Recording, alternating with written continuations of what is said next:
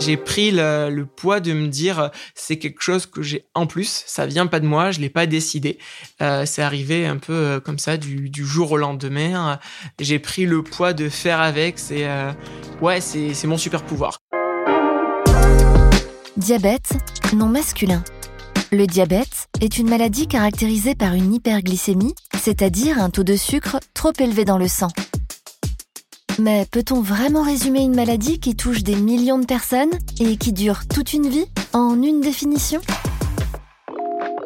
Florian, 26 ans, nous raconte aujourd'hui ce diabète qui le suit depuis l'enfance et comment il a réussi à en faire une force malgré les contraintes.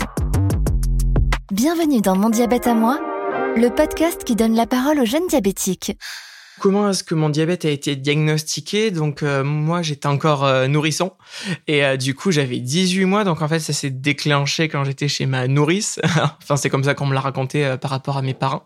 Ma mère étant aide-soignante du coup ça a pas été forcément compliqué sur le plan du traitement. C'est plutôt elle qui a pris la charge de faire toutes les injections, gérer le plan médical, qui a pris le rôle d'aidante du coup si on peut parler de de ce rôle-là plus que mon père. En tout cas aussi dans la place et le souvenir que j'en ai. Je revois ma mère en consulte chez le pédiatre, au rendez-vous ou dans tout ce qui était les traitements et, les accompagnements au, quotidien.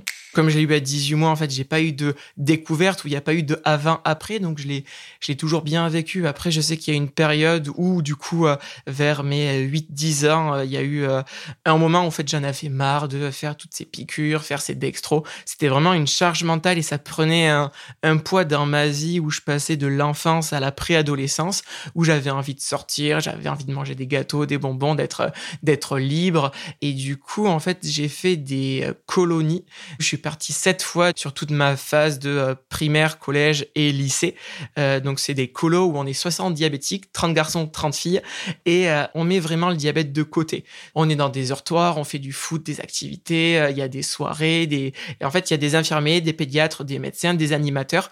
La plupart des animateurs sont aussi diabétiques. Donc, en fait, c'est cool de se dire quand on est seul en primaire Ok, je suis pas le seul. Comment ça se passe pour toi? Comment tu le vis au quotidien? Toi, tu as été peut-être diagnostiqué à 10 ans. Est-ce que tu le vis bien? Est-ce que tu le vis mal?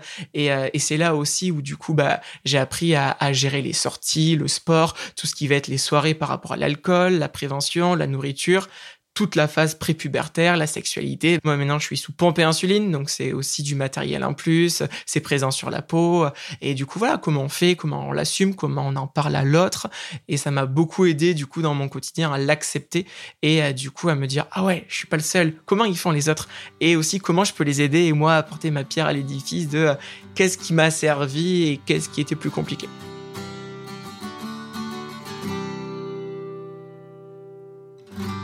Quand j'avais 18 mois, il fallait euh, euh, le matin, le midi, le soir, au coucher, manger à heure fixe, faire la glycémie, donc se piquer euh, sur le doigt, mettre la petite goutte de sang dans une machine, et ensuite il fallait, avec des seringues, pour moi l'aiguille était super longue, faire un mélange entre deux produits. En gros, il y a une insuline qui va euh, venir tuer les glucides du repas il y en a une sur la journée. Sauf qu'il fallait en mettre une avant l'autre, sinon ça se mélangeait. C'est en fait c'était vraiment une charge mentale et si on mettait une goutte de euh, de l'insuline qui était plus foncée dans l'autre, il fallait changer tout le flacon. Puis après je suis passé sur des stylos, donc il y avait plus d'injection, on met une aiguille, on fait le stylo, on le garde au frais et puis tout va bien.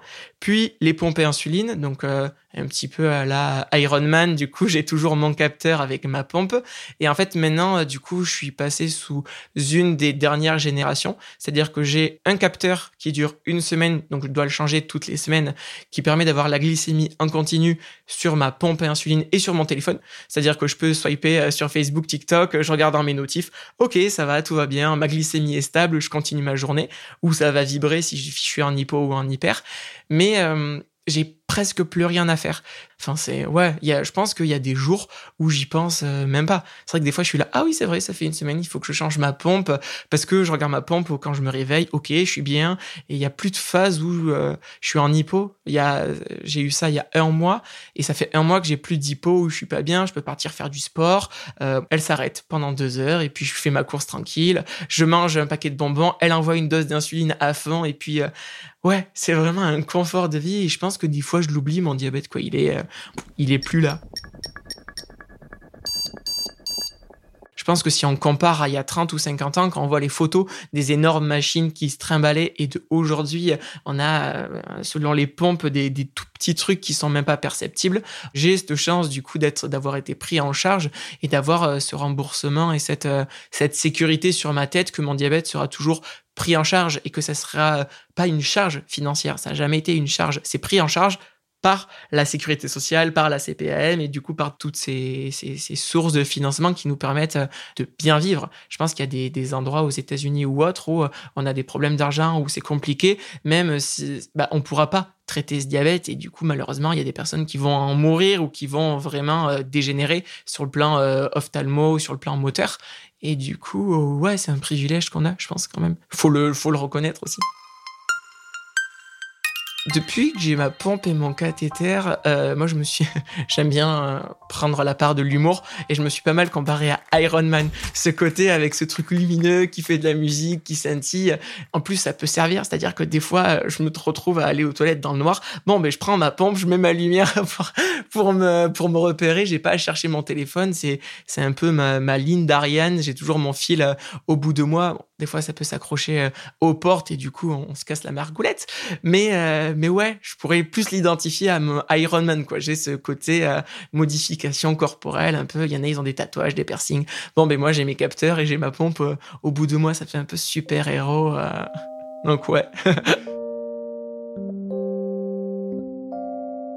pour moi, c'est une maladie, mais c'est pas un handicap dans le sens où c'est pas handicapant. Euh, je pense que c'est peut-être plus handicapant pour quelqu'un d'être euh, daltonien au quotidien ou d'avoir euh, des problèmes de vue ou des acouphènes dans sa vie de tous les jours que mon diabète. Ça me limite pas dans mes transports, ça me limite pas dans ce que je dois manger, dans mes relations sociales.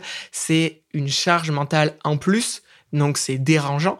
Moi, j'ai toujours pu dire, bah là, ouais, aujourd'hui, ça me saoule. J'en ai marre. Je laisse traîner. Je vais être à 3 grammes toute la journée, mais euh, c'est arrivé. J'étais, euh, euh, je pars à une fête foraine, mon caté se bouche, j'ai 3 grammes, ben tant pis, je vais pas manger de popcorn, mais je vais pas être au top. Je vais le dire à mon conjoint. Ah, on va faire l'activité. au pire, on rentre plutôt à la maison, on le change et on repart. Moi, j'ai décidé. Après, c'est moi. J'ai décidé de, de l'accepter, de faire avec. C'est un peu mon, mon compagnon de route, mais que que, j'oublie quoi. C'est euh, il est pas là. Je me dis pas tout le temps oh je suis diabétique, faut faire attention. C'est avec moi, mais euh, c'est comme les lunettes. Je pense que quand on regarde euh, avec des lunettes, on se dit pas toutes les minutes oh j'ai des lunettes, oh je vois mes branches. Bah non, c'est que le soir quand on les enlève qu'on se dit ah ouais c'est vrai mais j'ai mes lunettes. Bon ben je les remets demain matin et puis la vie continue si j'étais pas diabétique, eh ben, peut-être que j'aurais pas fait toutes ces colonies. C'est cette colonie où j'ai traversé la France, où j'ai fait de la voile, du surf, où on a appris des, des techniques pour faire euh, des chamallows sans sucre. Ou... Ouais, en fait, ça a créé des relations.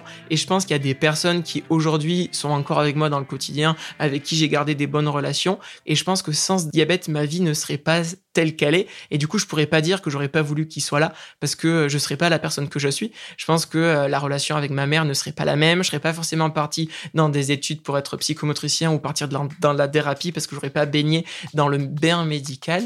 Et du coup, j'y avais pas réfléchi, mais je pense que ouais, je suis en partie qui je suis grâce à ce diabète. Mon diabète à moi, un podcast proposé par les organismes d'assurance maladie des pays de la Loire. Pour plus d'informations, rendez-vous sur amélie.fr.